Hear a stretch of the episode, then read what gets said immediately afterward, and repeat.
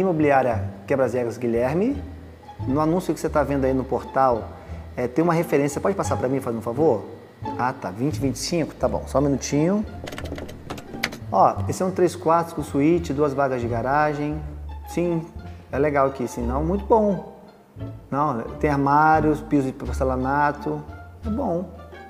Tá 500 mil. Mas ó, a gente pode ir lá ver, tá desocupado o apartamento. Não, tudo bem então. Qualquer coisa você volta a me ligar. É, sou Guilherme, tá? Mas fala meu nome aqui, porque aqui tem diversos outros corretores e eu quero te atender. Então tá. Anota meu telefone então, fazendo, fazendo um favor, 011 92 64 0707. Tá bom, seu João? Obrigado. Tchau. Vamos pegar a ideia, isola meu atendimento, mas isso é muito mais comum do que você possa imaginar. Se eu mostrasse para você as chamadas de vídeo, perdão, chamadas de áudio que eu tenho dos clientes que eu faço consultoria, você vai ver que essa chamada nem foi tão ruim como você possa imaginar e nem tão ridícula, tipo, isso nunca acontece. Você pode ter certeza que acontece muito mais do que você imagina. Mas vamos lá. O que eu quero falar com você? Você deve estar se perguntando, se falando assim, mas Guilherme, hoje o cliente quase não liga para minha imobiliária, ou para minha construtora, ou para minha house. Vou dizer para você assim, pode ser que sim, pode ser que não. Para uns ligam, para outros não, para uns ligam mais, outros ligam menos. Mas o que eu vou te ensinar nesse vídeo, ele se aplica para telefone, para e-mail, para WhatsApp. O telefone ainda é muito utilizado, tá? E para mim, ainda é uma das melhores ferramentas de venda, porque você tem contato com o cliente. Mas vamos lá, como é que seria um atendimento na metodologia quebre as regras? Fique presente para isso. Eu sugiro que você utilize um headset, porque deixa as suas mãos livres. Sugiro ainda que você fique em pé porque em pé você fica com mais energia. E ao atender, você vai falar bem assim, ó, construtora, construtora quebra as regras, incorporadora quebra as regras, empreendimento quebra as regras, ó, empreendimento quebra as regras.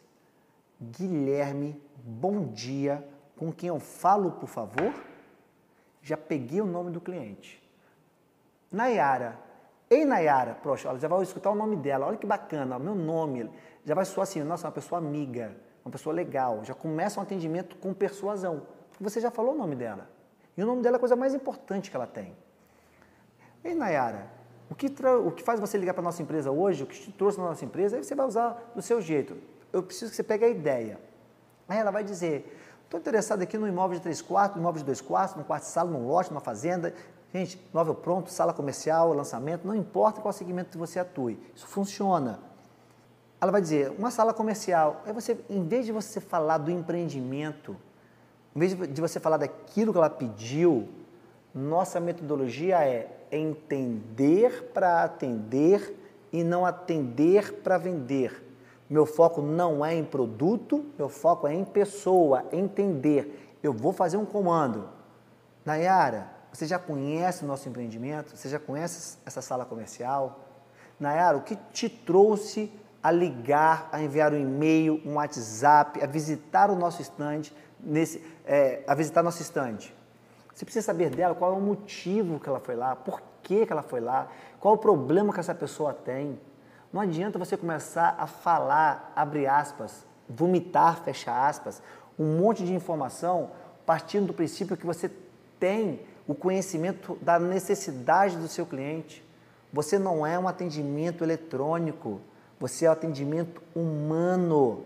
Foca nela, foca nele, busca entender essa pessoa. E para os mais céticos que estão agora aí me ouvindo, me vendo, você deve estar se perguntando e afirmando: mas isso não funciona, Guilherme. No dia a dia, o meu cliente não me permite isso. Isso é muito invasivo, Guilherme. Eu lhe pergunto: o que é invasivo? Invasivo é você ser um cuspidor de informação, focar na venda, não estar preocupado em saber quem é esse seu cliente, ou invasivo é você mostrar para ele que você é um profissional diferenciado, onde ninguém tem trabalhado dessa forma, ou poucas pessoas têm trabalhado dessa forma, e que você está ali verdadeiramente para ajudá-lo, para ajudá-la. A ser invasivo não está na ação, está no pensamento. É pensar para agir. E, claro, existem clientes com tempo menor, mas posso lhe afirmar, toda vez que você passa uma informação que é benefício para o seu cliente ele, ele lhe dar mais tempo. É só ele perceber isso. Então seria incorporadora quebra as regras, Guilherme Machado, bom dia. Com quem eu falo, por favor? Você fala com Nayara. Oi, Nayara. O que faz você ligar para nossa empresa hoje? Estou buscando um apartamento. É algum tipo de apartamento específico que fez você ligar para nossa empresa? Quero um apartamento que cabe dois quartos.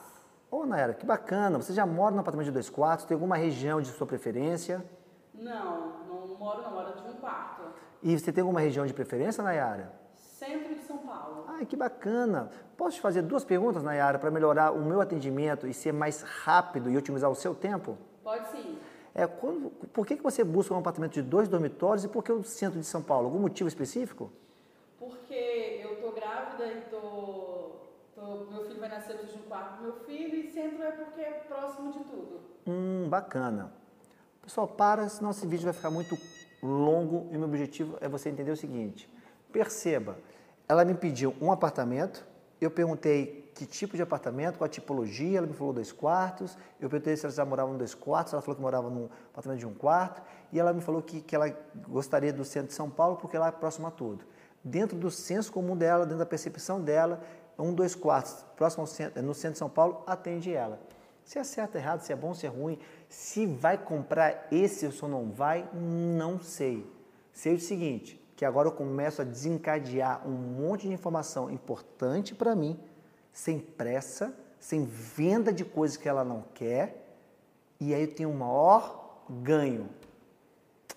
Pode ter certeza, a Nayara, minha cliente, está muito mais suscetível a me conhecer. E o objetivo do atendimento telefônico não é a venda do imóvel, é você conhecer o cliente. Anota isso aí, tá? Porque quem vende por telefone é computador. Você tem a obrigação de conhecer essa pessoa, ir lá, entender. Porque se ela soubesse tudo o que ela quer, ela não precisaria de você, corretora e corretora profissional de vendas. Um computador resolveria esse problema. Fique presente para isso.